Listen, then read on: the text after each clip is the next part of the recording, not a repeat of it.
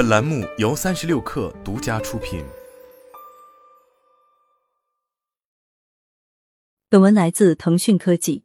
腾讯科技讯六月十七日消息，萨姆奥特曼在硅谷的创业圈很有名，他曾是硅谷知名创业孵化器 Y Combinator 的总裁。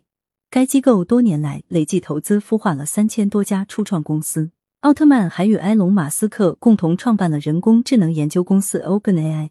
该公司去年十一月份推出了爆火聊天机器人 ChatGPT，从而掀起了新一波生成式人工智能热潮。下面让我们回顾下奥特曼连续创业的历程，他如何带领 OpenAI 成为人工智能领域最受关注的黑马。奥特曼现年三十八岁，在美国密苏里州圣路易斯市长大。八岁的时候。奥特曼就学会了编程，并亲手拆解了一台苹果电脑。后来接受采访时，奥特曼表示，拥有一台 Mac 电脑对他确认自己的性取向有很大帮助。在十六岁上高中时，他向父母承认自己是同性恋。奥特曼称，作为同性恋者，在二零零零年左右的美国中西部长大，并不是很棒的事情。发现美国在线聊天室是一种变革。在你十一二岁的时候，有秘密也不是什么好事。奥特曼就读于约翰巴勒斯学校，这是一所位于圣路易斯的私立非宗派大学预科学校。在基督教团体抵制了奥特曼所在学校举办关于性的集会后，奥特曼向整个社区公开了自己的同性恋身份。奥特曼的大学辅导员马德琳·格雷说：“奥特曼的所作所为改变了学校，感觉就像有人打开了一个大盒子，里面装满了各种各样的孩子，并放他们来到这个世界。”大学辍学创业。创办风投基金，奥特曼在斯坦福大学学习了两年计算机科学，之后两个同学一起辍学，全职开发他们的移动应用 Loop。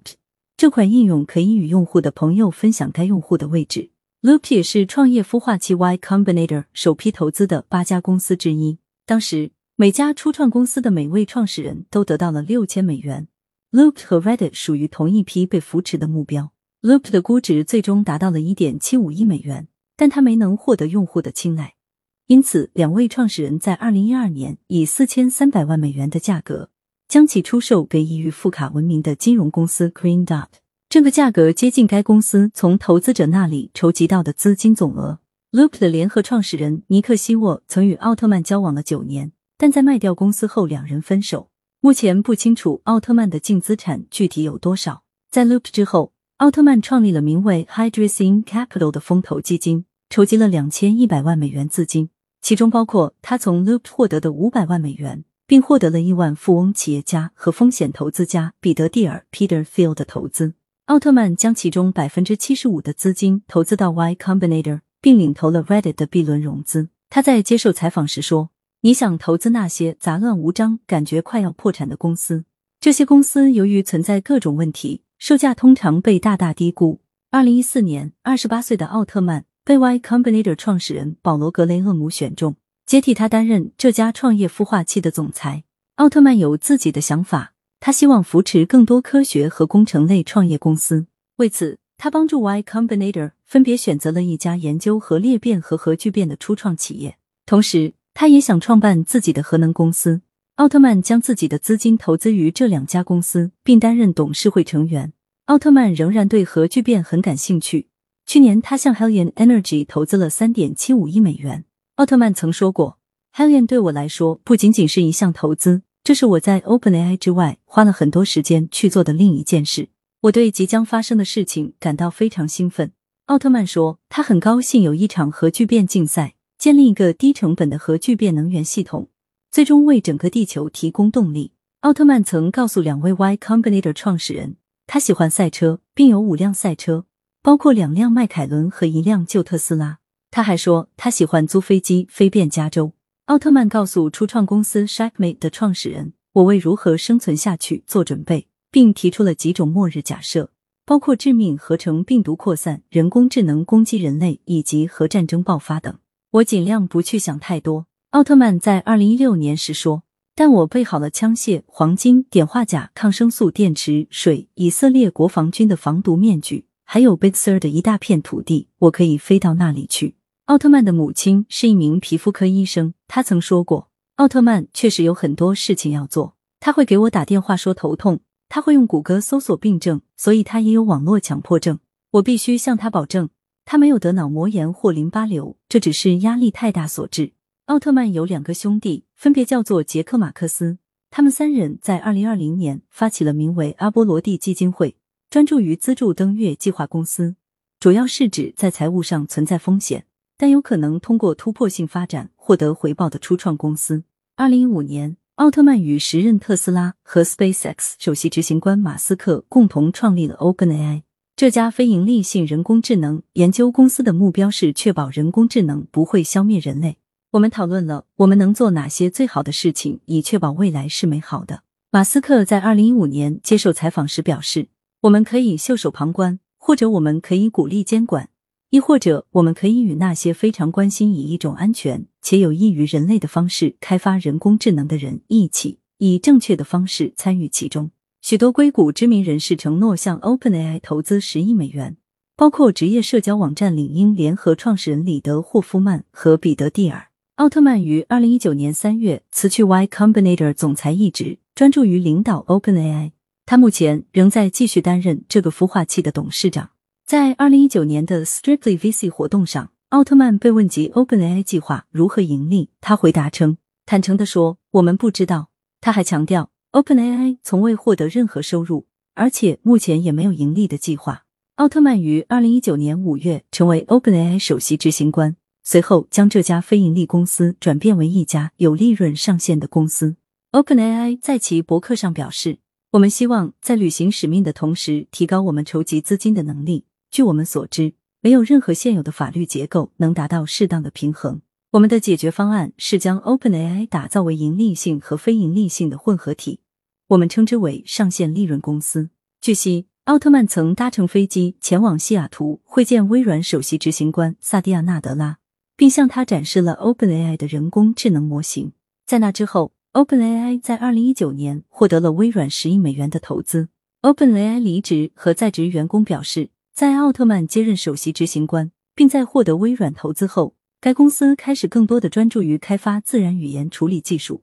奥特曼和 OpenAI 的首席科学家伊利亚·苏特斯科夫表示，专注于大语言模型的举措是该公司实现通用人工智能的最佳方式。API 是一种具有广泛人类认知能力的系统。在奥特曼担任首席执行官期间，OpenAI 向公众发布了流行的生成式人工智能工具，包括 DALL-E 和 ChatGPT，它们都可以根据输入的信息生成艺术品和文本。ChatGPT 于去年十一月三十日发布后。奥特曼在推特上表示，他的用户在五天内就超过了一百万。ChatGPT 是开源的，这样 OpenAI 就可以利用用户的反馈来改进它。发布几天后，奥特曼在推特上写道：“它的功能还非常有限，但在某些方面足够优秀，足以让人产生误导印象。ChatGPT 对于有趣的创意灵感来说很棒，但对于查找事实来说不是个好主意。” ChatGPT 最近开始测试名为 ChatGPT 专业版的 ChatGPT 付费版本，该版本应该可以更好的访问聊天机器人。去年十二月，奥特曼在推特上表示，OpenAI 必须在某个时候以某种方式实现盈利，其成本令人瞠目结舌。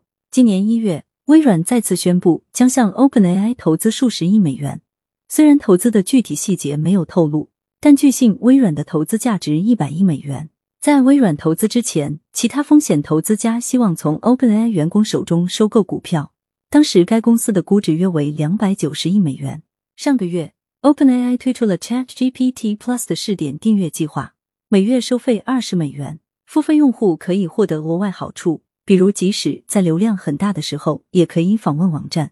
聊天机器人的响应速度更快，并且可以首先使用 ChatGPT 的新功能和改进功能。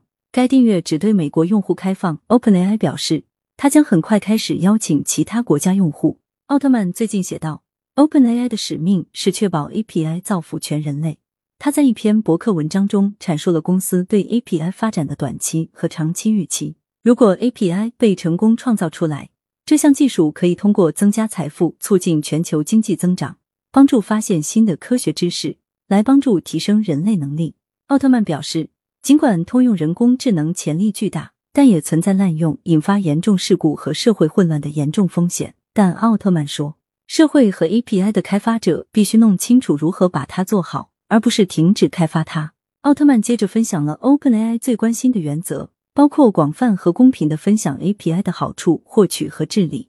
奥特曼表示，随着人工智能的不断发展，他和 OpenAI 对它的潜力有点害怕，但他认为人工智能系统不应该只在实验室里开发，你必须把这些产品推向世界，与现实接触，在风险低的时候改进错误。OpenAI 最近宣布了关闭 ChatGPT 聊天记录选项，这样用户数据就不能用来训练和改进其模型。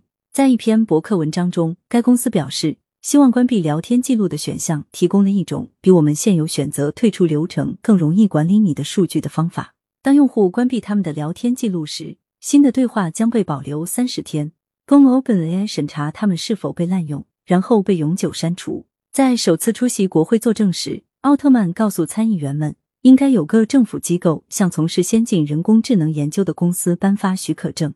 他还说，该机构应该能够吊销不遵守安全规定的公司的许可证。奥特曼表示：“我认为，如果这项技术出了问题，它可能会铸成大错。我们希望对此直言不讳。我们希望与政府合作，防止这种情况发生。” OpenAI 最近在美国推出了一款 ISO 版 ChatGPT 应用。不久将面向安卓用户和其他国家推出。这款应用是免费的，可以使用 OpenAI 的语音识别模型产品 Whisper 回答基于文本和口头的问题。订阅 ChatGPT Plus 的用户也可以通过应用程序访问它。奥特曼最近正与欧洲领导人会面，讨论人工智能法规，并表示 OpenAI 没有计划离开欧盟，尽管他早些时候对欧盟拟议的人工智能法案表示担忧。在此次欧洲访问之旅开始时。奥特曼在伦敦告诉记者，他对欧盟提出的人工智能法案感到担忧。该法案的重点是监管人工智能，保护欧洲免受人工智能风险的影响。据悉，奥特曼表示，细节真的很重要。我们将努力遵守法规，但如果我们无法遵守，我们将停止运营。然而，本周晚些时候，他在推特上称，OpenAI 很高兴继续在这里运营，没有离开的计划。